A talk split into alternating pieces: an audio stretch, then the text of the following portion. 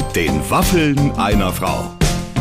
Ein Podcast von Barbaradio. Die, die, die, die, die, die, die, die, die, die, die, die, die, die, die, die, die, die, die, die. Bum, bum. Wer hat's erkannt? Das war die Titelmusik von Wetten das. Und äh, das mache ich natürlich nicht ohne Grund, denn heute ist bei den Waffeln einer Frau ein Mann zu Gast, der hat's erfunden. Der. Nämlich Wetten das, Erfinder und Moderator Frank Elsner. Ja. Oh, und Clemens und ich, wir sind wieder so oh, allein. Ich habe Frank Elsner ernsthaft vorgeschlagen, vielleicht in einer Erotik-Hotline zu arbeiten, weil seine Stimme so toll ist. Der war nicht so abgeneigt. Nee, er hat gesagt, das hat er alles noch vor sich. Wenn es mal anders nicht mehr läuft, aber ich hatte das Gefühl, so ein, zwei andere Projekte macht er jetzt erstmal Ja, noch ja, in ja. Ruhe fertig. Erstmal, auch wenn du mit der Titelmelodie eingestiegen bist, vielen, vielen, vielen Dank, das meine ich ganz ehrlich, Barbara. Kein, ich, ist das Wort Wetten das überhaupt gefallen? Ich glaube nicht. Also bei jedem Interview mit Frank Elsner geht es um Wetten das. Erstmal vorab. Stimmt, du hast recht. Sehr gut. Das habe wirklich. ich sehr Da gut gemacht. alles erzählt, was du Ach, erzählt das hast. finde ich auch so langweilig. Er hat es auf dem, weiß ich doch, alles am Küchentisch auf Ja. dem Ding geschrieben und dann hat es am nächsten Tag dahin geschickt und Genau. so. Das ist auch alles bäh. und so. Der hat ja so viel gemacht und der hat eben, der hat viel, der hat zum Beispiel, darüber haben wir auch nicht gesprochen, die Quote in Deutschland erfunden. Das, was uns echt? bis heute geißelt. Oh. Dass nämlich am Oh. nächsten Tag nach Das einer. Fernsehsendung ein schlecht gelaunter Unterhaltungschef anruft und sagt, hm, nur neun Prozent in der Zielgruppe der 14- bis 29-Jährigen. Und man denkt sich immer, was ist das für ein Scheiß, diese Quote? Ja. Wie wird das gemessen? Ach, das Hätte ich ihn mal fragen können. Das stimmt allerdings. Ja. Das stimmt. Stattdessen haben wir über Kirche gesprochen, über Glaube, über FKK. über, über genau den FKK-Onkel, über zwölf Porsches. Und, das muss ich wirklich sagen, bitte, bitte hört euch das Gespräch bis zum Ende an. Denn es gibt, ich sage mal, in den letzten zehn Minuten Eine. Eine, eine überraschende Wendung, Barbara, oder? Wie, wie, wie hat er dich da erwischt? Naja, er hat einfach den Spieß umgedreht und hat einfach das gemacht, was er, glaube ich, am, am liebsten macht und was er natürlich auch unglaublich kann. Er hat dann am Ende mich befragt. Mhm. Und äh, das, äh, das war sehr lustig, weil wenn ich jetzt nicht gesagt hätte, du, wir müssen aufhören, der hätte noch eine Der Stunde weiter gefragt. Das- ja, das und stimmt, am Ende hätte ich alles erzählt über meine privatesten und intimsten Geheimnisse. So, jetzt geht's aber um die privatesten und intimsten Geheimnisse von Frank Elsner. Hier heute bei den Waffeln einer Frau. So, Ladies and Gentlemen, heute müssen wir wirklich aufrecht sitzen und äh, ich habe vorher noch mal alles richtig ordentlich ausgewischt, die Tastatur hier äh, abgestaubt, denn ähm, mir gegenüber sitzt ein Mann, den wir alle verehren. Ein Mann, den glaube ich, ich glaube, es gibt niemand auf der Welt, der sagt, den mag ich nicht. Und ich mag ihn auch ganz besonders und das Tollste ist, heute ist er bei uns, Frank Elstner. Hallo Barbara, ich könnte genauso angefangen haben. Äh, alles, was du eben gesagt hast, gilt auch für dich. Eigentlich sollten wir viel häufiger mal zusammenarbeiten, oder? Wir sehen uns ab und zu mal, aber immer so mehr äh, nur auf, sitzt man in irgendeiner Sendung zusammen auf einem unbequemen Sofa, aber, aber so richtig mal zusammen was gemacht haben wir bisher noch nicht. Das ist ganz richtig, aber dafür hast du schon was mit meinem Sohn zusammen gemacht. Ja. Und äh, der ist ja auch interessanter. Ähm, das möchte ich so nicht sagen, aber ohne zu viel zu verraten, dein Sohn ist in der Tat gar nicht so schlecht. Um es jetzt mal ganz vorsichtig auszudrücken. Und ich sehe den, glaube ich, auch demnächst nochmal. Äh, das hat allerdings berufliche Hintergründe. Wir haben gerade eben darüber gesprochen, dass ich, äh, es ist mein Geburtstagswochenende, dieses Wochenende, und ich bin Fisch. Und du hattest so was Schönes über Fische gesagt. Woher hast du so eine, eine ähm, ausdrückliche, horoskopische, ähm, astrologische Hintergrundbasis? Äh? Also was die Fische betrifft, habe ich tatsächlich eine Erfahrung, nämlich mein Vater war Fisch. Erzähl. Und wir haben immer gesagt, er ist besonders intelligent, besonders sensibel, aber auch ein bisschen labil. Oh, also labil ist, glaube ich, eine Eigenschaft, die mir bisher nicht unterstellt wurde. Also man bezeichnet mich eher als Traktor. Aha, wer kam auf diese Wahnsinnsidee? Alle eigentlich, die mit mir zu tun haben. Dass ich wie so ein Schneepflug oder so ein Traktor einfach mit so einem einfach so durchpflüge und wenig, also von Labilität war bisher nicht die Rede. Da musst du meinen großen Sohn kennenlernen. Du kennst ja nur meinen kleinen. Ja. Mein großer ist ganz stolz auf seinen Traktor. Er hat einen wunderbaren, riesengroßen Traktor und damit fährt er auch äh, über sein Feld auf Mallorca. Oh, Der lebt nämlich auf der Insel ach, und äh, pflanzt unter anderem Oliven. Und wenn du mal besonders gutes Olivenöl brauchst, sag mir Bescheid, schicke ich dir eine Flasche. Ich bin interessiert. Das bedeutet, du lässt jetzt schon mal durchscheinen, du hast eigentlich Söhne und auch Töchter in allen Größen und äh, Farben und Alterskategorien, oder? ja, meine Kinder sind von 22 bis 57. Oh Gott, kann man sich jemals vorstellen, dass man so alte Kinder haben wird? Weil Kinder sind ja immer Kinder und ich, ich kenne eine Frau, die ist über 70 und ihre Mutter ist über 90 und wenn sie als über 70-Jährige aus dem Haus geht, ruft ihr die Mutter nach, zieh dir einen Schal an. So ähnlich ist das auch bei uns zu Hause. Nur dann ist es kein Kind, sondern ein Enkelkind. Ja. Ich habe nämlich gerade vor drei Monaten wieder ein neues Enkelkind bekommen. Oh. Und das ist so süß, weil wenn man so einen kleinen Zauberschatz in den Armen hält, dann äh, ist man 20 Jahre jünger sofort. Und man spricht natürlich in der Kindersprache mit ihr. Und wenn ich sehe, wie meine Frau, die jetzt Oma geworden ist, mit dem Kind umgeht, dann habe ich manchmal das Gefühl, wir haben nicht alle Tassen im Schrank. Ich weiß, man muss das, äh, wenn man das auf Videos sieht, ich habe das auch gesehen mit meinen Kindern, dann dachte ich mir, ein Wunder, dass die eigentlich so unbeschadet groß geworden sind und keinen Schaden genommen haben, weil man ja die ganze Zeit, ich habe immer wieder das Gleiche wiederholt. Ja, was machst du denn da? Ja, was machst du denn da? Ja, was machst du denn da? Der dachte, ja, man, man hat nicht mehr alle Tassen im Schrank. Du hast völlig recht.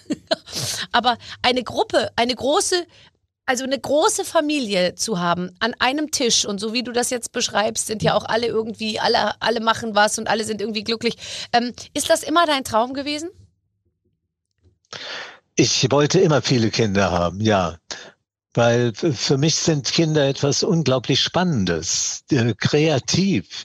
Äh, ein, ein acht-, neunjähriger Junge ist kreativer als ein 80-jähriger Professor. Mhm.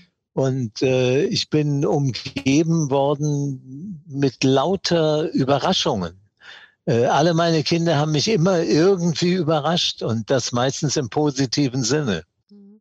Aber man ist ja doch als Eltern, ich weiß es ja selber, man ist ja manchmal so ein bisschen verbohrt und ich glaube, man ist auch manchmal falsch, weil man manchmal denkt, die müssen was Vernünftiges studieren und dann müssen die das und das machen und so. Konntest du bei all deinen Kindern, du hast ja fünf, glaube ich, äh, auch mal Abstand nehmen und sagen, nee, die sollen jetzt mal machen, was ihr Weg ist und die sollen das selber rausfinden und ich versuche die jetzt nicht in ein Jurastudium reinzupressen? Also ich glaube, in der Beziehung war ich wirklich ein vorbildlicher Vater. Meine Kinder haben alle gemacht, was sie wollten. Und äh, glücklicherweise waren sie alle auf einem Weg, den ich unterstützen konnte. Also ich habe mich nie über die Kinder aufgeregt. Der Große, der hat, äh, der ist jetzt schon weit über 50. Der ist ein unglaublich sportlicher Bursche und hat äh, sogar mal bei den Weltmeisterschaften im Surfen mitgemacht. Und äh, der hat mir gesagt, Papa, surfen kann ich nur, wenn ich jung bin und kräftig bin. Das heißt, ich studiere jetzt nicht. Ich gehe erst mal fünf Jahre surfen. Das ist sehr logisch. Dann habe ich, dann habe ich ein bisschen geschluckt und dann ist er tatsächlich fünf Jahre surfen gegangen und mit großem Erfolg auch. Und dann kam der Tag, wo er mir sagte, Papa, jetzt bin ich genügend gesurft, jetzt mache ich dir eine Freude, ich studiere jetzt, hat angefangen in Trier äh, sofort zu studieren und hat als erster von seinem Jahrgang äh, das Studium beendet und hat große Karriere gemacht. Es geht ihm gut, es geht ihm besser als mir. Also, jetzt lass uns aber über, äh, über dich reden. Wenn du hast über dich gesagt, ich habe ein paar Interviews äh, äh, gehört, ähm, du weißt heute nicht, ob du das nochmal so hinkriegen würdest, ob es nochmal so gut klappen würde, wenn du alles nochmal machen würdest, also deine ganze Karriere. Das kann ich sehr gut nachvollziehen. Manchmal ist einem doch selbst recht schleierhaft, wie alles so gut gehen konnte. Geht dir das auch so in der Rückschau? Ja, ich bin ja, sagen wir mal, ein bisschen gläubig. Mhm. Also ich bin ziemlich katholisch erzogen worden und äh, wenn ich eine Rückschau mache, dann mache ich die im Sinne von Dankbarkeit. Das heißt, ich denke darüber nach, äh, was hat mir der liebe Gott denn Leichtes äh, gegeben und was hat er mir an Schwierigkeiten eingebaut. Und äh, wenn ich da meine Rückschau äh, deutlich bewerte, dann muss ich sagen, ich habe es schon ganz gut gehabt. Wie war das bei dir? Du warst ja auch dann, du warst halt äh, der, der, der, der Moderator schlechthin. Du hattest Wahnsinnserfolg, du hast vermutlich auch sehr viel Geld verdient. Gab es auch mal den Punkt, wo du ähm, wo du ein bisschen, wo du so gemerkt hast, oh, jetzt werde ich, äh, jetzt verändere ich mich? Also ich glaube nicht, dass es den Punkt gab, wo ich das Gefühl hatte, ich werde ein Arschloch. Mhm. mhm. Aber es gab mit Sicherheit den Punkt, wo ich das Gefühl habe, äh, ich hätte noch mehr tun können. Man nimmt sich ja immer vor, äh, bei allen möglichen Gelegenheiten zu helfen. Ja. Ich war mit Mildred Scheel befreundet und habe mit ihr gemeinsam an der Gründung der Deutschen Krebshilfe gearbeitet. Mhm. Wir waren damals sieben Aufrechte, haben wir uns immer genannt, die diesen Verein gegründet haben. Und äh, leider ist Mildred Scheel so früh verstorben und noch dazu auch noch an dieser Krankheit, die sie bekämpft hat. Und äh, ich, ich bin mir nicht sicher, ob ich da nicht noch hätte mehr tun können. Oder anders ausgedrückt, ich bin mir sicher, ich hätte da noch mehr tun können. Ja, aber also, ja, okay. Aber ähm, ich meinte jetzt eher Ferrari, teure Anzüge, junge Frauen. War das mal eine Zeit lang äh, auch ein großes Thema in deinem Leben? Frank Elster das mit den jungen Frauen kann ich nicht, das mit den jungen Frauen kann ich nicht äh, von mir weisen, möchte ich auch nicht, wäre ja furchtbar. Eben. Ich habe das Glück gehabt, dass ich eigentlich immer eine wunderbare Partnerin an meiner Seite hatte, dass das ein paar Mal gewechselt hat im Leben, das ist äh, typischer Lebenslauf. Aber äh, Ferrari habe ich einmal gefahren, weil ich gerne ihn ausprobieren wollte und bin zu Autobäcker nach Düsseldorf gegangen und habe einen Testarossa gefahren und festgestellt, dass das ein tolles Auto ist, wenn es um die Beschleunigung geht, aber ein schlechtes Auto, wenn es darum geht, dass die Innenscheibe immer beschlägt. Das heißt, du fährst auf einem der teuersten und schnellsten Autos, die damals in Deutschland verkauft worden sind und äh, musst laufend mit äh, irgendeinem Tuch die Innenscheibe freiwischen. Also das, das war kein großes Vergnügen. Nee. Und ich habe dann äh, einen Job angenommen, den ich fast 20 Jahre gemacht habe, mit allergrößter Freude.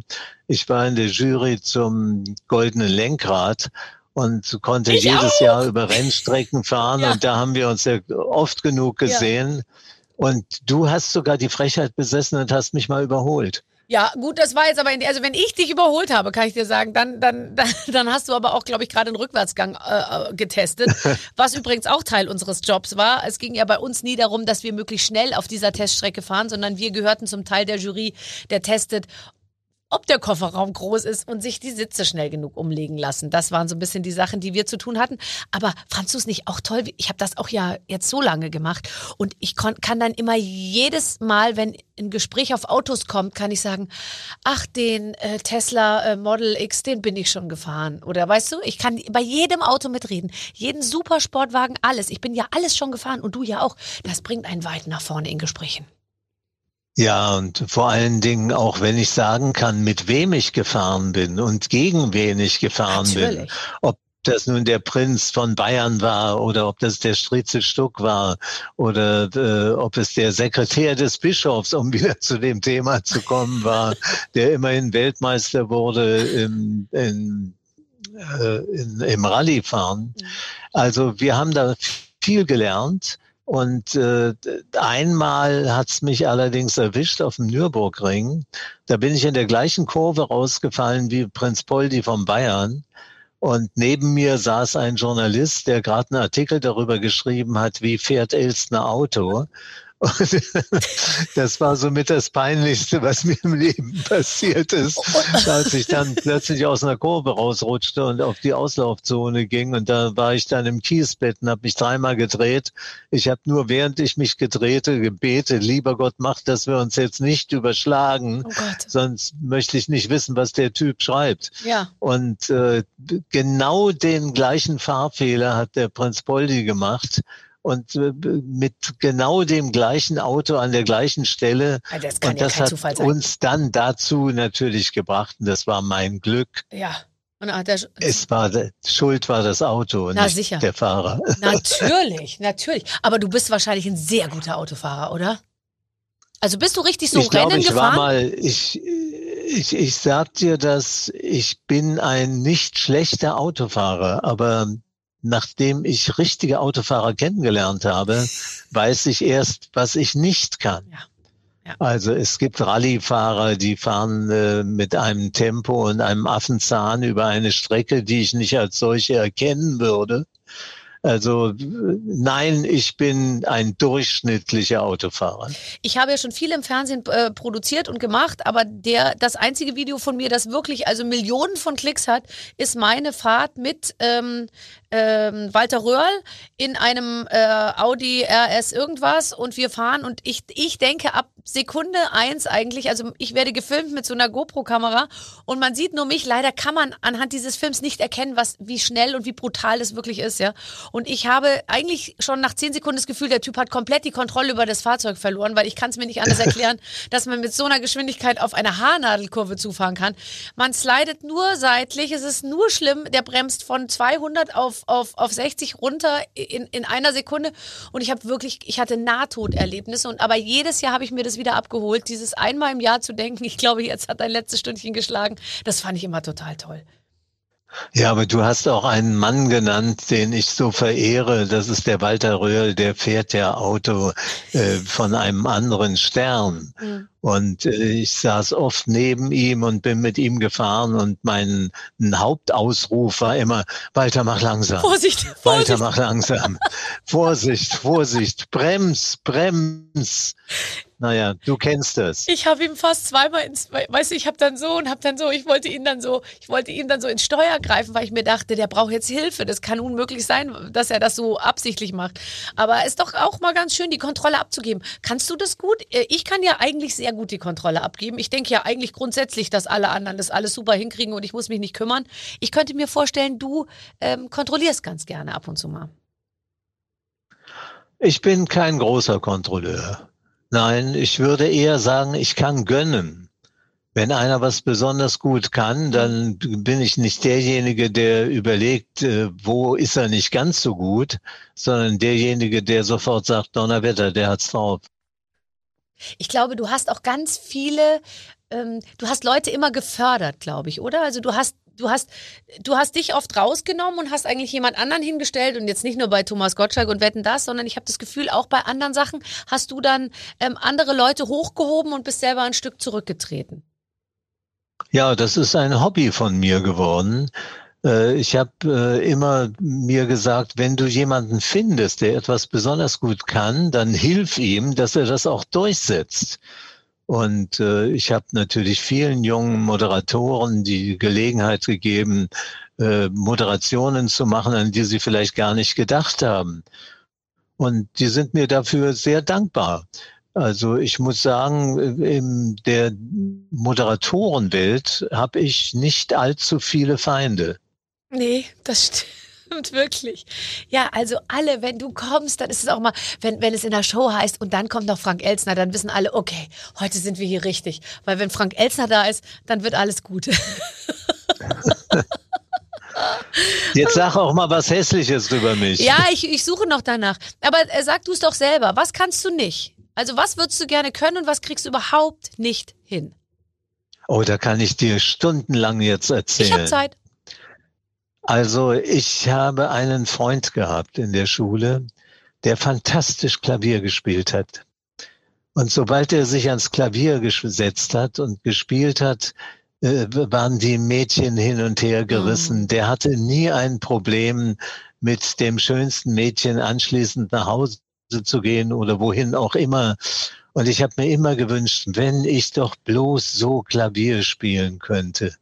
Und dann hat mein Freund Blackie Fuchsberger einmal ein Lied geschrieben für Udo Jürgens. Das heißt, was ich dir sagen will, äh, sagt mein Klavier. Oh. Und das ist so ein, ein typischer Song, der meine Sehnsüchte ausdrückt. Das, also ich würde mich sofort jetzt an Flügel setzen ja und, und, irgendwas spielen, bis du sagst, ich komme mit. Ah, Frank, das Frank, ist ja sensationell. Aber jetzt mal ganz ehrlich, was du nicht mit dem Flügel hinkriegst, kriegst du mit deiner Stimme hin. Ich finde, du könntest für eine Erotik-Hotline arbeiten. Hast du das schon mal überlegt? Ja, das müsste ich mal überlegen. Wenn ich keine anderen Engagements mehr kriege, könnte ich das ja probieren. Aber ich habe, ich, ich sag dir, ich habe darüber ernsthaft nachgedacht, ob man mit Stimmen noch irgendwelche Gelder machen kann. Und vor, als ich noch bei Radio Luxemburg war, das ist jetzt 40 Jahre her, da habe ich mal der Deutschen Bundespost ein Angebot gemacht und habe gesagt, sie sollen doch bitte den fröhlichen Wecker, man konnte sich von denen ja immer wecken lassen, von Stars sprechen lassen. Und ich habe damals mit Udo Jürgens und Peter Alexander verhandelt und habe gesagt, wärt ihr bereit, äh, da ein paar Bänder aufzunehmen mit äh, allen möglichen Zeitansagen? Und die waren bereit, aber die Post hat dann nicht mitgemacht. Da war ich sehr enttäuscht, weil ich dachte, kannst ein schönes äh, Taschengeld nebenher verdienen. Und in deinem Falle wäre das so gewesen, dass also ein Fan von dir hätte sagen können, ja, ich möchte grundsätzlich jeden Morgen um 6.30 Uhr von Barbara Schöneberger geweckt werden. Ja, dann hättest du halt einmal gesagt, Guten Morgen, mein Lieber, ich hoffe, du hast gut geschlafen, ich wünsche dir einen schönen Tag und futter nicht so viel, du hast ein bisschen Übergewicht oder irgend sowas Nettes hättest du mir mit auf den Weg geben können. Ist eine sehr schöne Idee, aber wir hatten die auch natürlich von dir abgekupfert und ich habe ja einen eigenen Radiosender und auf diesem Radiosender, der Barber Radio heißt, kann man sich tatsächlich von mir wecken lassen. Das klingt dann aber wie, wie folgt. Guten Morgen. Ich habe schon Orangensaft ausgepresst. Ich habe Knäckebrot ganz kross gebraten und äh, ölige Baconscheiben für dich ausgebacken. Also so, und da habe ich 16 oder 20 verschiedene Dinge aufgesagt. Und jetzt kann man sich je nach Stimmung eben morgens von mir mit entsprechend erotischen oder auch Domina-artigen Geschichten aus dem Bett peitschen lassen. Dann sag mir bitte mal, wo ich das sofort empfangen kann. Ich sag's dir gleich später. Ich mach dir, ne, ich mach dir die Hotline. Sonst, ganz ehrlich, wenn es technisch nicht funktioniert, rufe ich dich auch einfach so morgens an und, und, und, und, und, und, schreie oder säusle in den Hörer, je nachdem, was du vorher bestellt hast. Okay. Ich ähm, frage dann meine Frau vorher, was sie gerne hören möchte, dann stelle ich auf ja, Lautsprecher. Ja, ganz genau. Ich kann euch auch was vorsingen. Kannst du eigentlich singen? Äh, ich glaube, ich kann ganz gut singen. Ach. Es gab, äh, ich habe sogar eine Gesangsausbildung. Ist nicht dein Ernst? Ja, die habe ich zwar abgebrochen nach anderthalb Jahren, aber ich habe äh, klassischen Gesang äh, gelernt. Nein.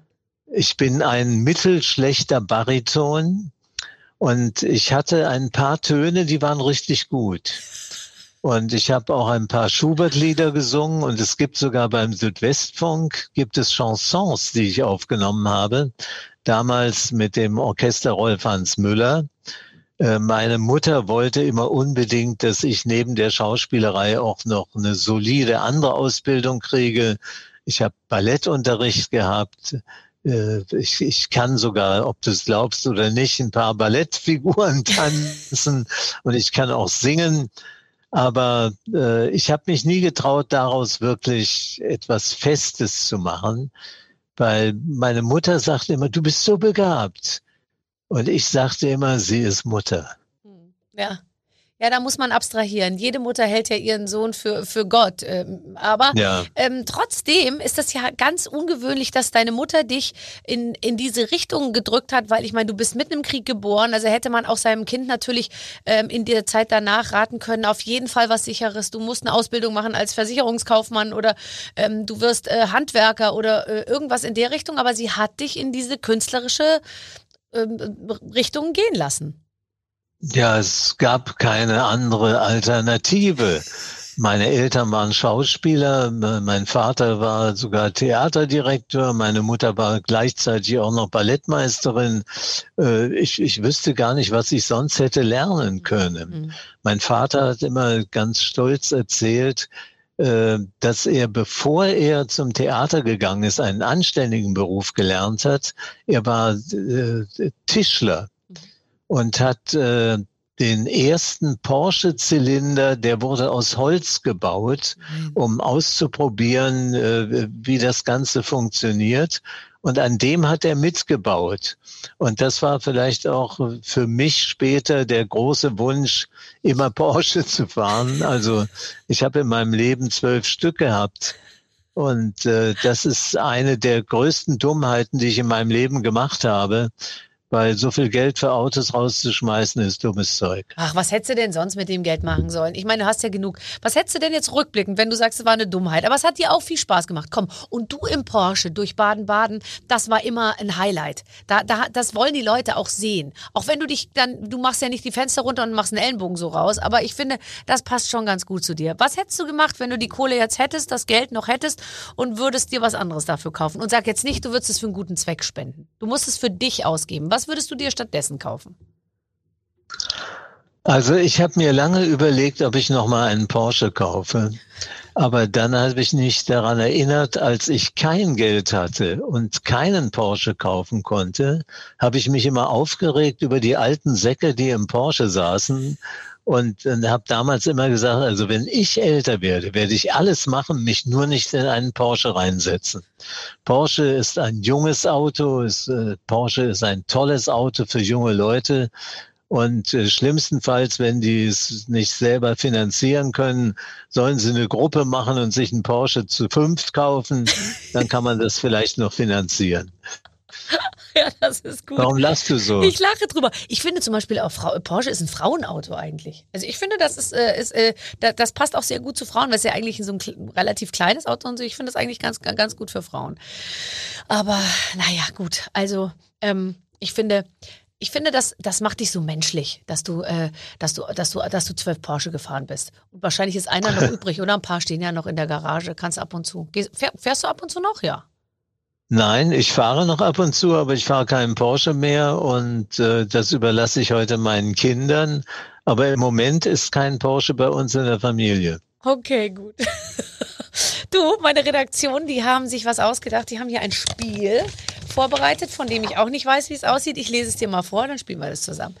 Also, lieber Frank, liebe Barbara, wir sind sehr aufgeregt, dass du, lieber Frank, bei uns bist. Du bist unser Vorbild und wir sind stolz wie Bolle. Wir glauben, du hast in deinem Leben schon so viele Dinge erlebt, deswegen spielen wir heute. Ich habe noch nie. Punkt, Punkt, Punkt. Barbara hat eine Liste mit Dingen, die man wahrscheinlich noch nie gemacht hat oder vielleicht doch. Falls euch das doch schon passiert ist, möchten wir natürlich die passende Geschichte dazu hören. Ich habe noch nie gesagt, wissen Sie eigentlich, wer ich bin? Das stimmt. Hast du noch nicht gesagt? Ich wüsste auch gar nicht, wie ich mich da vorstellen sollte. Also ich habe tatsächlich noch nie gesagt, wer ich bin. Aber du hast noch nie gesagt, wissen Sie eigentlich, wer ich bin? Das sagst du nicht, oder? Im Hotel? Nein, das wäre mir viel zu eitel. Das ist nicht meine Art. Wenn ich im Hotel mich anmelde, äh, dann mache ich das meistens so, dass ich äh, einigermaßen bescheiden durchkomme, weil ich finde nichts Schlimmeres als Kollegen, die im Hotel so ankommen, dass sie das Gepäck fallen lassen, damit es möglichst laut wird und sich alle in der Rezeption umdrehen und gucken, wer ist das denn? Ich habe das mit Kollegen erlebt. Ich habe mal einen ganz berühmten Kollegen abgeholt am Luxemburger Flughafen und als der durch den Zoll durch war, hat er tatsächlich sein gesamtes Gepäck fallen lassen, äh, damit alle Leute wissen, jetzt ist er da. Oh. Und ich habe ihm dann gesagt, äh, wir in Luxemburg sind eigentlich verhältnismäßig bescheidene Menschen.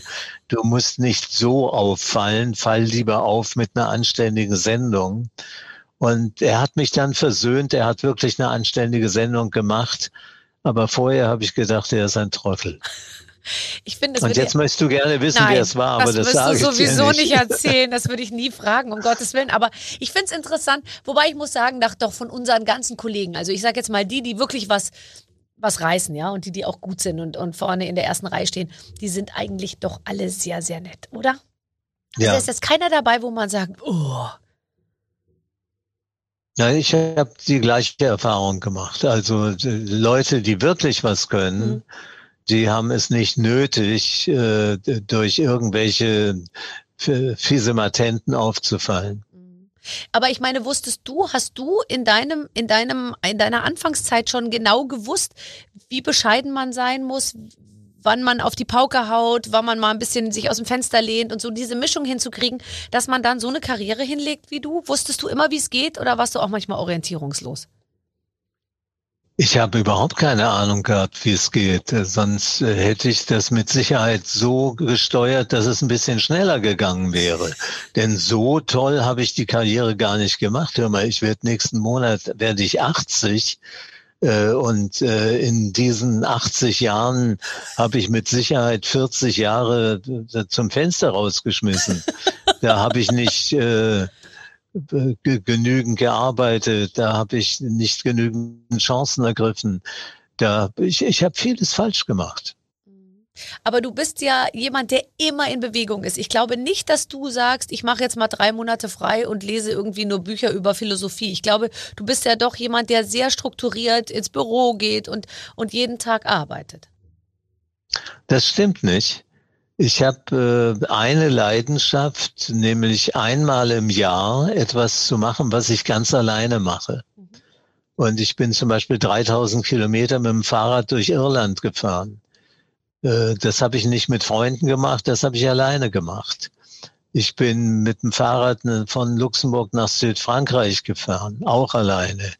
Da bin ich ein paar Mal überholt worden von Leuten, die mir hinterher Briefe geschrieben haben und mir ein Foto geschickt haben, ob ich das sei. Sie hätten mich auf der Landstraße gesehen, aber mich nicht getraut anzuhalten. Äh, ich habe äh, mit einem Freund allerdings 725 Kilometer auf dem Jakobsweg verbracht. Ich habe meiner Tochter zum Abitur 350 äh, Kilometer Jakobsweg geschenkt. Und da bin ich allerdings mit ihr gelaufen.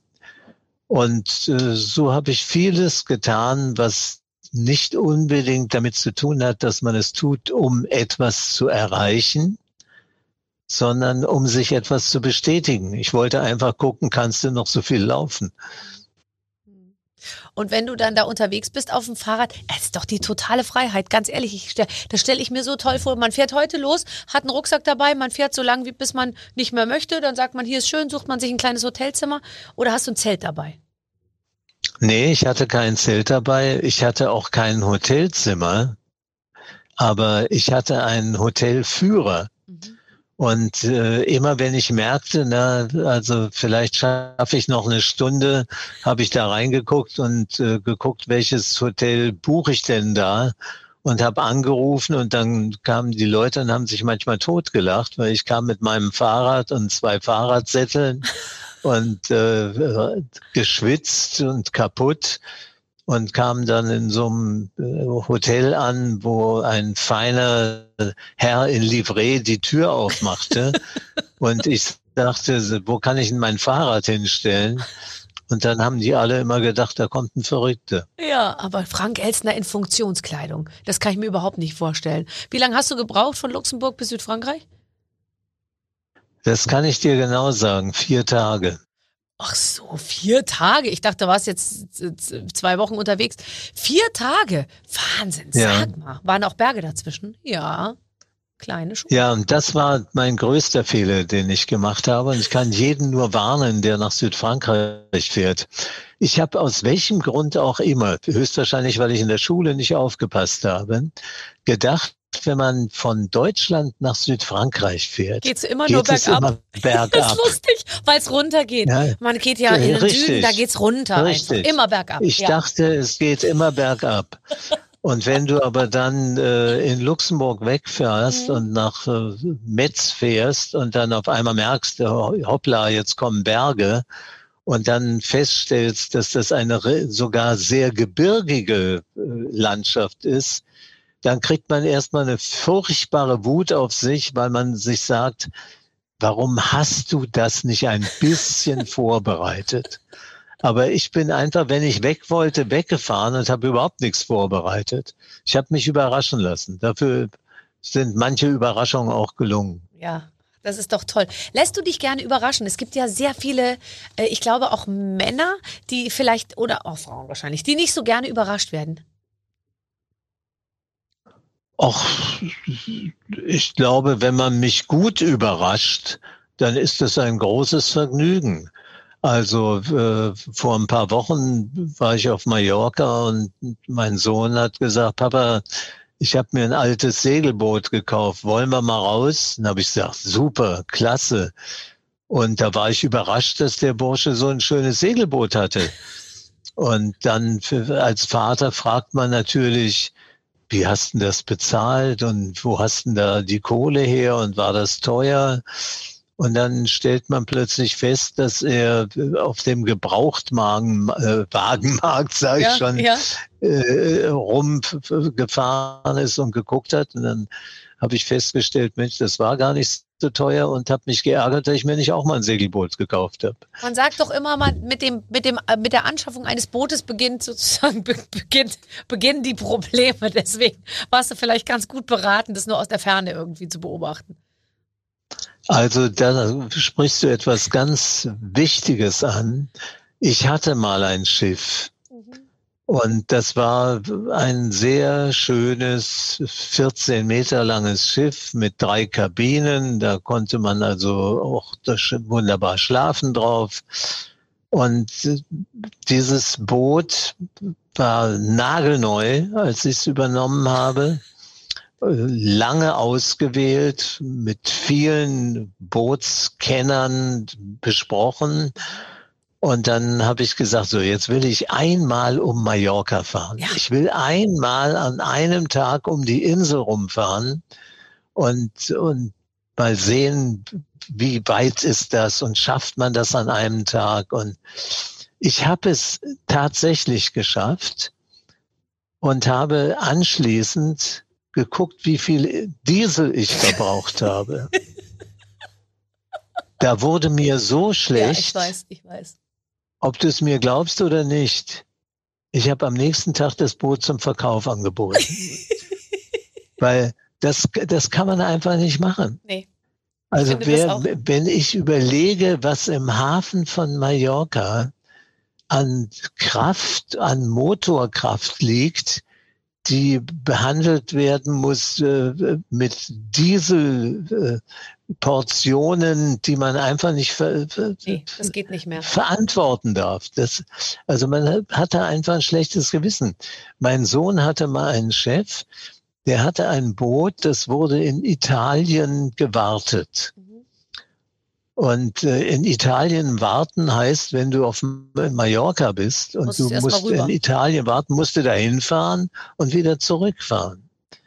Ja, wenn ich dir sage, dass da 1000 Liter äh, äh, Diesel nicht reichen, um ein Auto, äh, um ein Boot zur Wartung zu fahren, da kannst du dir vorstellen, der hatte auch keine große Freude daran. Nee, man sagt ja immer, die beiden glücklichsten Tage eines Bootsbesitzers ist der Tag der Anschaffung und der Tag des Verkaufs. Das ja, das ist, kann ich nur unterstreichen.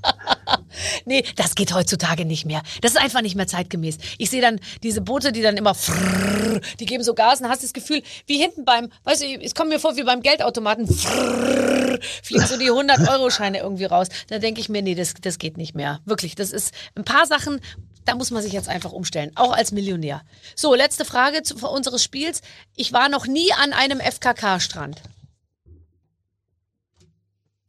Äh, ich habe ein wunderbares FKK-Erlebnis. Sehr gerne. Aber, aber ich war nicht am FKK-Strand. Umso besser. Erzähl. Ich hatte, ich hatte einen Onkel, der war 1,94 groß hm. und war ein Segler.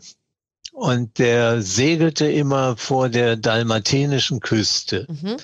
Und der rief mich eines Tages an und sagte, gehst du mit mir segeln? Ich habe nachgeguckt im Kalender, habe gesagt, ja, in zwei Jahren. Sagt er, nee, ich möchte jetzt nicht suche einen, der mit mir segeln geht. Ich kann nicht alleine segeln, ich brauche noch eine Segelhand dabei. Da habe ich gesagt, ja, soll ich mal in meinem Freundeskreis rumfragen. Und damals war ich äh, Direktor von Radio Luxemburg und hatte eine ganze Menge äh, Sprecher und Sprecherinnen zu betreuen. Und ich sagte in einer Sitzung, hat einer von euch Lust zu segeln? Und da gingen zwei Arme hoch, zwei Sprecherinnen von mir, die gesagt haben, immer, wo, wo geht's los? Und dann habe ich die zu meinem Onkel geschickt, der wohnte in Weinheim. Dann sind die von Weinheim im Auto äh, nach äh, Jugoslawien gefahren. Und dann hat er sein Boot äh, zu Wasser gelassen und dann sind die losgesegelt. Mhm. Und am ersten Tag, so, nee, am zweiten Tag, morgens um neun Uhr ging bei mir das Telefon. Mhm. Was hast du uns denn für ein Scheißboot hier empfohlen? Weißt du denn überhaupt, dass dein Onkel Nudist ist? Da hatte ich natürlich ein bisschen schlechtes Gewissen, weil das wusste ich wirklich nicht. Und du musst du dir vorstellen, dass du zwei deiner Angestellten zu einem Onkel schickst, der 1,94 groß ist und morgens erstmal unbekleidet zum Frühstück bittet. Also, das war ein sehr lustiges Erlebnis. Und dann ist auch Erlebnis. sehr schön, wenn der 1,94 Meter groß ist. Müssen die nicht immer so diese Segel hoch und runter und so? Nicht, dass da die falschen Sachen in die Winch äh, eingerollt werden. Ja. Also, sehr schön, ja, okay. Äh, FKK, muss ich ehrlich sagen, kann ich auch nicht mitdienen. Ich habe ich, hab ich alles noch vor mir. Wir haben ja noch alles, wir haben ja noch. Das ist, heißt ja nicht, dass wir es nicht noch machen können, oder? Ich meine, Na, okay. mit 80, jetzt ganz ehrlich, Frank, kommt man in so ein Alter, merkst du das auch, dass man, also jetzt vielleicht nicht direkt der nächste FKK-Urlaub, aber dass man so sagt, äh, ich werde, ähm, wird, wird man radikaler, wird man milder, wird man verrückter oder wird man ruhiger? Also ich glaube, ich bin ruhiger geworden. Oder ich, es gibt ein anderes Wort dafür, das noch besser passt. Ich bin gelassener geworden. Also ich reg mich heute nicht mehr auf. Ich habe festgestellt, immer wenn ich mich aufgeregt habe, wurde ich schlechter. Wenn man sich aufregt, ist man weniger konzentriert. Wenn man sich aufregt, dann übersieht man oft was. Wenn man gelassen bleibt, dann kann man das Gefühl haben, dass man auch die schwierigsten Situationen schafft. Also ich kann nur jedem, der mich fragen würde, was hast du im Leben gelernt, dem kann ich nur mit auf den, die Reise geben, den Tipp, äh, werde gelassen, freu dich über eine gewisse Langsamkeit in deiner Entwicklung. Mhm Freu dich darüber, auch wieder mal ein Buch zu lesen. Ich habe noch nie so viel gelesen wie in den letzten zwei Jahren. Und ich hoffe, dass ich noch ein paar Jährchen habe, dann kann ich noch ein paar Bücher lesen. Ja, auf jeden Fall. Wie als du, äh, ich glaube 2016 wurde bei dir Parkinson diagnostiziert. Hast du auch da gelassen auf die Diagnose reagiert? Oder, oder, äh, weil ich finde ja mit 75 ist es, glaube ich, ich könnte mir fast vorstellen, dass du, ich sag's jetzt einfach mal, ich habe mir vorhin gedacht, okay, mit 75 hast du es erfahren, hast du dir vielleicht sogar gedacht, boah, ich habe so ein tolles Leben gehabt und alles war so super, dann ist das jetzt auch okay, mit 75 sowas zu kriegen. Oder hast du total gehadert? Nein, ich habe überhaupt nicht gehadert. Äh, ich habe es geahnt. Mhm. Ich habe äh, jahrelang habe ich meiner Hausärztin gesagt, sag mal, untersuch mich doch mal, ob ich Parkinson habe. Ich zitter immer so. Und, und wir haben uns darauf geeinigt, das war mein Lampenfieber. Mhm. Ich habe immer äh, sehr viel gesendet und habe dann immer sehr viel Lampenfieber gehabt. Und äh, als ich dann zu einem Neurologen endlich gegangen bin, der mir nach einer längeren Untersuchung gesagt hat, Elsner, es hat überhaupt keinen Sinn, dass ich Ihnen hier irgendwelchen äh, Brei um den Mund schmiere, äh, Sie haben Parkinson. Da habe ich gedacht, aha, jetzt habe ich endlich das bestätigt gekriegt, was ich schon immer dachte zu haben. Und äh, ich bin dann runtergegangen mein Fahrer saß im Auto. Mein Fahrer ist gleichzeitig mein Sportlehrer, meine rechte Hand, mein bester Freund. Und habe gesagt, scheiße, ich habe Parkinson. Und dann bin ich nach Hause gefahren und habe äh, meine Frau gerufen und habe gesagt, pass auf, ich habe Parkinson und jetzt wollen wir mal uns so benehmen, dass ich das Richtige daraus mache. Und habe mir habe den Fehler gemacht, drei Wochen lang jede Nacht zu googeln. Ja. Ich wusste über Parkinson fast so viel wie ein Neurologe. Und äh, heute, glaube ich, ist mein Wissen über diese Krankheit äh, fast schon mit einem Arzt zu vergleichen, der sich äh, jahrelang damit beschäftigt hat. Und äh, ich habe ganz wichtige Erkenntnisse bekommen, die mir heute helfen, mit der Krankheit gut fertig zu werden. Die erste Erkenntnis ist, am Parkinson stirbt man nicht. Wenn du das rechtzeitig liest, nimmt es die Angst vor dieser Krankheit. Äh, es forschen in der Zwischenzeit so viele Menschen an dieser Krankheit, dass ich die ehrliche Hoffnung habe, dass die Krankheit vielleicht doch eines Tages geheilt werden kann. Mhm.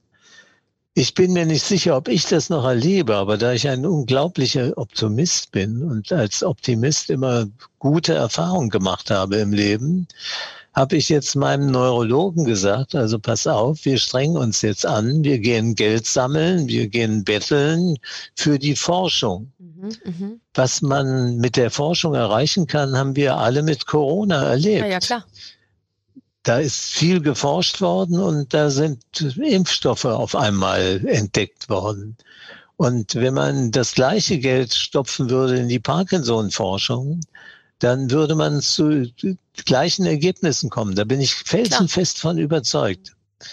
Und äh, jetzt äh, habe ich meine Freizeit ein bisschen der Parkinson-Forschung gewidmet. Und ich bin äh, Mitglied in der Parkinson-Stiftung. Mein Neurologe ist Präsident in dem Laden. Wir unterhalten uns mindestens dreimal die Woche. Mhm.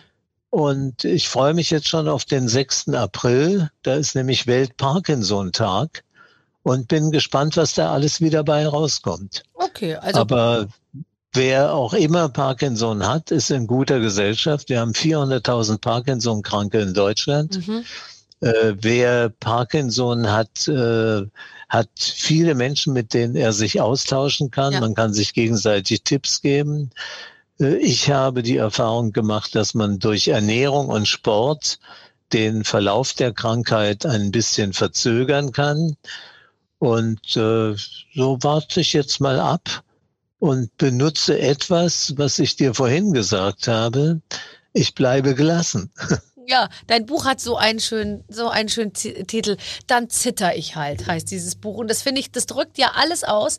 Nämlich so what, Gelassenheit. Äh, ich nehme es an, so wie es ist. Und es, es, man stirbt nicht daran. Ich finde, das steckt ja, steckt ja alles in diesem Titel drin. Wenn du jetzt sagst, die Ernährung, weil wenn jetzt, ich meine, uns hören ja vielleicht auch viele Betroffene zu, weil du sagst, die Ernährung, lass mich raten. Wenig Zucker, wenig Alkohol, kein, äh, kein rotes Fleisch. Ähm, und äh, möglichst gesund. Also da bist du schon nah dran. das gilt ja für vieles. Äh, ich bin in der Zwischenzeit Vegetarier geworden und im Moment arbeitet die Familie gerade an der Umstellung zum Veganer. Okay. Äh, meine jüngste Tochter ist militante Veganerin mhm. und äh, wenn sie uns besuchen kommt, sie lebt wie du in Berlin, äh, dann hat sie wieder irgendwie ein, ein neues veganes Rezept. Und wenn sie uns besuchen kommt, dann geht meine Frau vorher schon einkaufen, Ach, toll, nämlich in Veganerläden. Also es macht uns Spaß. Ja, und man kann tatsächlich so wahnsinnig viel. Also es ist immer eine alternative oder unterstützende Therapie. Ähm, auf jeden Fall. Ähm, stellt man sich es vielleicht am Ende schlimmer vor, als es ist, wenn man genug darüber weiß und, und wirklich so äh, die Möglichkeiten ausschöpft? Also ich habe eigentlich in meinem Vorwort etwas deutlicher schreiben wollen, dass ich mich entschuldige für diesen Titel, dann zitter ich halt. Weil dieser Titel, dann zitter ich halt, ist ein typischer Elstner. Ein Witzchen machen, etwas nicht ganz so ernst nehmen. Und das mag für die Betroffenen, die in meinem Zustand sind, genau der richtige Titel sein. Aber für die Parkinson-Kranken, bei denen es jetzt äh, einen schweren Verlauf nimmt, ist das schon fast ein Witz, weil die dürfen auch böse sein auf mich. Mhm. Bei denen habe ich mich entschuldigt und habe gesagt, Leute, ich bin halt nun mal äh, ein Unterhalter und habe einen unterhaltsamen Titel gesucht, aber ich weiß, dass ich für euch nicht den richtigen Titel habe. Mhm. Und vielleicht schreibe ich noch ein Buch mit einem anderen Titel. Hast du lange überlegt, ob du mit dieser äh, Geschichte an die Öffentlichkeit gehst? Du bist sehr zurückhaltend. Man weiß, äh, man weiß Dinge über dich, aber jetzt auch nicht besonders viel. Ich könnte mir vorstellen, du hast dir schon überlegt, ziehe ich mich vielleicht ganz zurück oder rede ich überhaupt nicht drüber? Finde ich, ist ja schon ein Schritt, äh, das dann so mit dem Buch auch so nach vorne zu gehen und so in die Öffentlichkeit äh, zu gehen. Ich habe überhaupt nicht drüber nachgedacht, äh, weil ich gar nicht auf die Idee kam, darüber nachzudenken. Wenn ich eine schwere Krankheit kriege, bei dem Bekanntheitsgrad, den ich habe, dann wäre ich ein Trottel anzunehmen, das könnte ich verbergen. Das geht gar nicht. Irgendeiner verpfeift dich immer. Und wenn es äh, äh, ein, eine Krankenschwester ist, ja, ja. Die mich übrigens verpfiffen hat. Ich hatte vor zwei Jahren mal ein kleines Problem äh, mit einer mit einem Herzanfall. Und äh, die Krankenschwester wusste nichts Besseres zu tun, als die Presse anzurufen. Und plötzlich stand in der gesamten Yellow Press, wie schwer krank ich bin, obwohl ich überhaupt nicht schwer krank war, sondern es war eine Routinegeschichte. Und äh, genauso, wenn ich nichts gesagt hätte zu Parkinson, hätte irgendeiner gesagt, hier, das ist so. Das ist das etwas unangenehm an unserem Beruf, Barbara, das wirst du ja auch schon ein paar Mal erlebt haben. Du hast eine solche Präsenz wie keine zweite Frau in Deutschland. Und äh, wir dürfen nicht davon ausgehen, dass wir es besser haben im Umgang mit unserer Person als andere. Im Gegenteil, wir müssen eigentlich mit dem Schlechten rechnen und uns dann freuen, wenn man einigermaßen unbeschadet da durchkommt. Aber bist also ich sage immer, ich habe vier Kinder von fünf Frauen. Nee, fünf das Kinder von vier nun, Frauen. Nee, fünf Kinder von vier Frauen. Siehst, ich komme schon selber durcheinander. Also, ich habe fünf Kinder von vier Frauen. Das ist, äh, hört sich an, als sei ich der schlimmste äh, Rummacher aller Zeiten gewesen. Mit meiner jetzigen Frau bin ich seit 34 Jahren zusammen und habe mit ihr sogar zwei Kinder. Ja das in 34 Jahren äh, in einem ungestörten Verhältnis halte ich für eine Meisterleistung für einen Menschen, der so vielen Gefahren ausgesetzt war so, wie ich. Ich liebe den Spruch von Udo Jürgens, der sagt, Treue ist auch eine Frage des Angebots. Und ich meine, machen wir uns nichts vor, es gibt eben viele, die ihr Leben lang äh, sage ich mal, jetzt nicht so viel Beachtung kriegen, da ist es dann auch nicht so schwierig, treu, treu zu sein. Und ich sag mal, bei jemandem wie dir, natürlich, du hast alle äh, getroffen, äh, du äh, mega erfolgreich, ihr seid eh und je, kein Wunder. Also da hast du dich sehr, sehr gut im Griff gefestigt im Glauben und im Griff und äh, überhaupt seit 34 Jahren alles wunderbar. Und ich finde ehrlich gesagt, es spricht doch für dich, dass du einfach mal ein bisschen geguckt hast. Du hast wahrscheinlich sehr früh geheiratet, das erste Mal oder so. Und dann muss man auch mal sich noch mal einen Überblick verschaffen, was es sonst noch alles gibt. Ich kann das sehr gut verstehen. Wie war das denn bei dir? Ich habe alles vor der Ehe abgearbeitet und äh, habe einfach so äh, einmal so gut durchprobiert, dass ich ungefähr eine Vorstellung davon hatte. Das ist wie wenn du, wenn du ganz viele Sachen mit in die Umkleidekabine nimmst und am Ende bleibt nur eine Hose übrig, die richtig gut sitzt. So habe ich es gemacht. Und wie ist das mit deinem Mann? Ist der nicht fürchterlich eifersüchtig nee, auf dich? Nein, mein Mann ist überhaupt nicht eifersüchtig. Die Vorstellung, mit einem eifersüchtigen Menschen meine Zeit zu verbringen, wäre für mich unerträglich. Mein Mann ist großartig, weil er nicht Der, der lässt mich komplett machen, ich ihn allerdings auch. Aber es ist trotzdem so, dass wir, wir sind total eng zusammen, aber er käme nie auf. Also der weiß jetzt nicht genau, wo ich heute bin. Und wenn ich abends nach Hause komme, fragt er ganz freundlich, wie schön und wo, wo warst du denn und so. Und dann, aber also es kann auch sein, dass er diese Frage vergisst, aber es kann schon sein, dass ich mal zwei Tage weg bin und er weiß gar nicht genau, wo ich bin. Aber er freut sich unglaublich für mich und er ist auch manchmal weg. Ich weiß zwar immer, wo er ist, aber ähm, wir teilen uns da ganz gut auf. Also ich hätte jetzt natürlich Gelegenheit, dir 100 Fragen zu stellen zu deinem Mann. Ich mache das natürlich nicht, äh, weil, weil ich zu den Leuten gehöre, die der Meinung sind, dass man wirklich nicht alles von sich preisgeben muss. Aber eine Randfrage möchte ich dir gerne stellen. Gibt es ein gemeinsames Hobby, das ihr habt? Gibt ja. es irgendetwas, was ihr gerne gemeinsam macht? Nur, wir machen alles gemeinsam. Wir sind immer zusammen und wir lieben, um, ähm, wir sind immer mit Freunden zusammen. Also wir lieben es. Ähm, wir, wir haben eigentlich praktisch jeden Tag Gäste. Wir, wir bereiten dann immer alles vor. Wir kochen, machen wir alles schön. Dann äh, sind wir irgendwie zusammen mit ganz vielen Freunden und wir haben eine sehr große Familie und das ist also, das ist unser Hobby. Also wir gehen jetzt nicht zusammen joggen oder Fahrrad fahren oder so, wobei das machen wir auch manchmal. Aber eigentlich ist es mehr so dieses zusammen sich das Leben schön machen und so, dass jeder irgendwie, also weißt du, jeder arbeitet so daran, dass das ist dann, dann kommen alle und dann der eine dann grillt er und ich mach das und Ding und so und das ist einfach irgendwie, finde ich, also wir arbeiten da sehr äh, zusammen. Das ist, glaube ich, ganz wichtig, weil es gibt schon ganz schön viele, die dann im Laufe der Zeit, da wird's dann ein bisschen dünne, ehrlich gesagt, mit den ganzen Gemeinsamkeiten und dann wird's wirklich schwierig. Und wer war eigentlich die Person, die dir sagte, du musst ins Fernsehen? Ähm, ich weiß nicht, ob mir das jemand gesagt hat. Ich habe bis, ich habe zehn Jahre lang gedacht, oh Gott, das ist alles ein Riesenmissverständnis. War das bei dir nicht so? Ich habe ganz lange schon im Fernsehen gearbeitet und dachte mir, irgendwann kommt raus, dass ich das alles überhaupt nicht kann und dass ich ein Riesenbetrüger bin und dass das alles ein Riesenschwindel äh, ist und dann fliegt das alles auf. Ich habe ganz lange der Sache nicht über, über den Weg getraut und das war eigentlich ganz gut so. Ich habe auch gar kein Geld ausgegeben. Ich habe schon ganz viel verdient und habe immer noch ein ganz kleines Auto gefahren und habe so auf ganz schmalem Fuß gelebt, weil ich, weil ich mich nicht getraut habe, das äh, von mir selber zuzugeben. Eins, zwei, drei, Pause. Jetzt muss ich sagen, Du hast ja eine eigene Zeitung ja. oder Zeitschrift. Ja. Die habe ich mir natürlich ein paar Mal gekauft, weil mhm. ich gerne wissen wollte, was schreibt die Schöneberger eigentlich den Frauen. Mhm. Und äh, es gibt ja Frauen, auf die sind andere Frauen eifersüchtig. Mhm.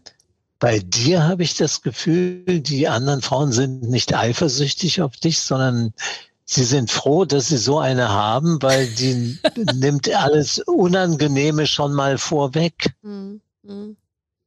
Ja, das kann gut sein. Ist das, äh, ich glaube, äh, lustigerweise, das, äh, ich mache den, ich mache niemandem Angst. Also ich glaube, es gibt so ganz viele tolle Frauen in Deutschland und die wären, äh, die, die würden sich nicht so leicht tun wie ich, weil die immer natürlich, äh, die, die sehen so perfekt aus und alles ist so und dann denkt man bestimmt, machen die immer Sport und die, die, die, die sind viel schöner als ich und die sind viel schlanker als ich. Und ich glaube, bei mir haben die Leute nie so das Gefühl, weil die immer wissen, ich habe die gleichen Oberschenkel wie sie und ich habe, ich, ich kämpfe an den gleichen Fronten und ich esse auch immer zu viel und ich würde gern mehr Sport, sportlich sein. Und ich glaube, dieses wirklich ähm, sehr vergleichbar sein mit allen allen, äh, allen, die so, äh, ja, die mich lesen oder die mich anschauen oder so, das ist, glaube ich, schon ein großer, großer Punkt tatsächlich.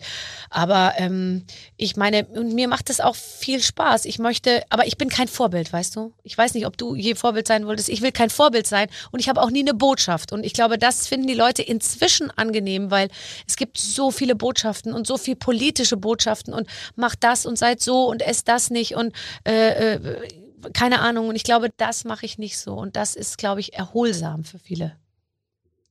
Also, das kann ich gut verstehen, was du sagst, ja. obwohl ich ganz anders bin. Ich habe eine Botschaft. Und zwar? Aber ich habe diese Botschaft erst seit circa zehn Jahren. Ich habe einen Philosophen gelesen, einen Herrn Gadamer, der ist 100 Jahre alt geworden, der war Philosoph an der Universität in Heidelberg. Mhm. Und dessen Hauptaussage ich hoffe, das wird mir auch ein Philosoph bestätigen. Ja. Also so wie du ihn verstanden Aussage, wie ich sie verstanden habe, heißt, der andere könnte Recht haben. Ja. Und seit ich, seit ich darüber nachdenke, hat sich mein Leben unglaublich erleichtert. Mhm. Und vielleicht mache ich dir damit einen Spaß, wenn du in den nächsten Monaten irgendwann mal, wenn du mal eine halbe Stunde alleine irgendwo rumsitzt und dich langweilen solltest, ja, ja. Darüber dank, danken machen würdest, der andere könnte Recht haben. Ja. Dann stellt man nämlich plötzlich fest, was man alles falsch gemacht hat im Leben. Ja. Und du bist dazu noch zu jung, aber wenn du mal auf die 80 zugehst, dann wirst du dir etwas konzidieren. Man hat verdammt viel falsch gemacht. ja, das stimmt. Aber auch damit, finde ich, lässt sich's leben mit dem Gedanken. Ähm, und man kann ja in den ganz schweren Fällen, und das mache ich regelmäßig, die Menschen, denen man wirklich Unrecht getan hat, anrufen und sagen, ich wollte dir nur sagen, ich kann dich jetzt total gut verstehen, wie du reagiert hast oder wie du dich verhalten hast und äh, jetzt habe ich es verstanden. Das mache ich äh, regelmäßig. Super.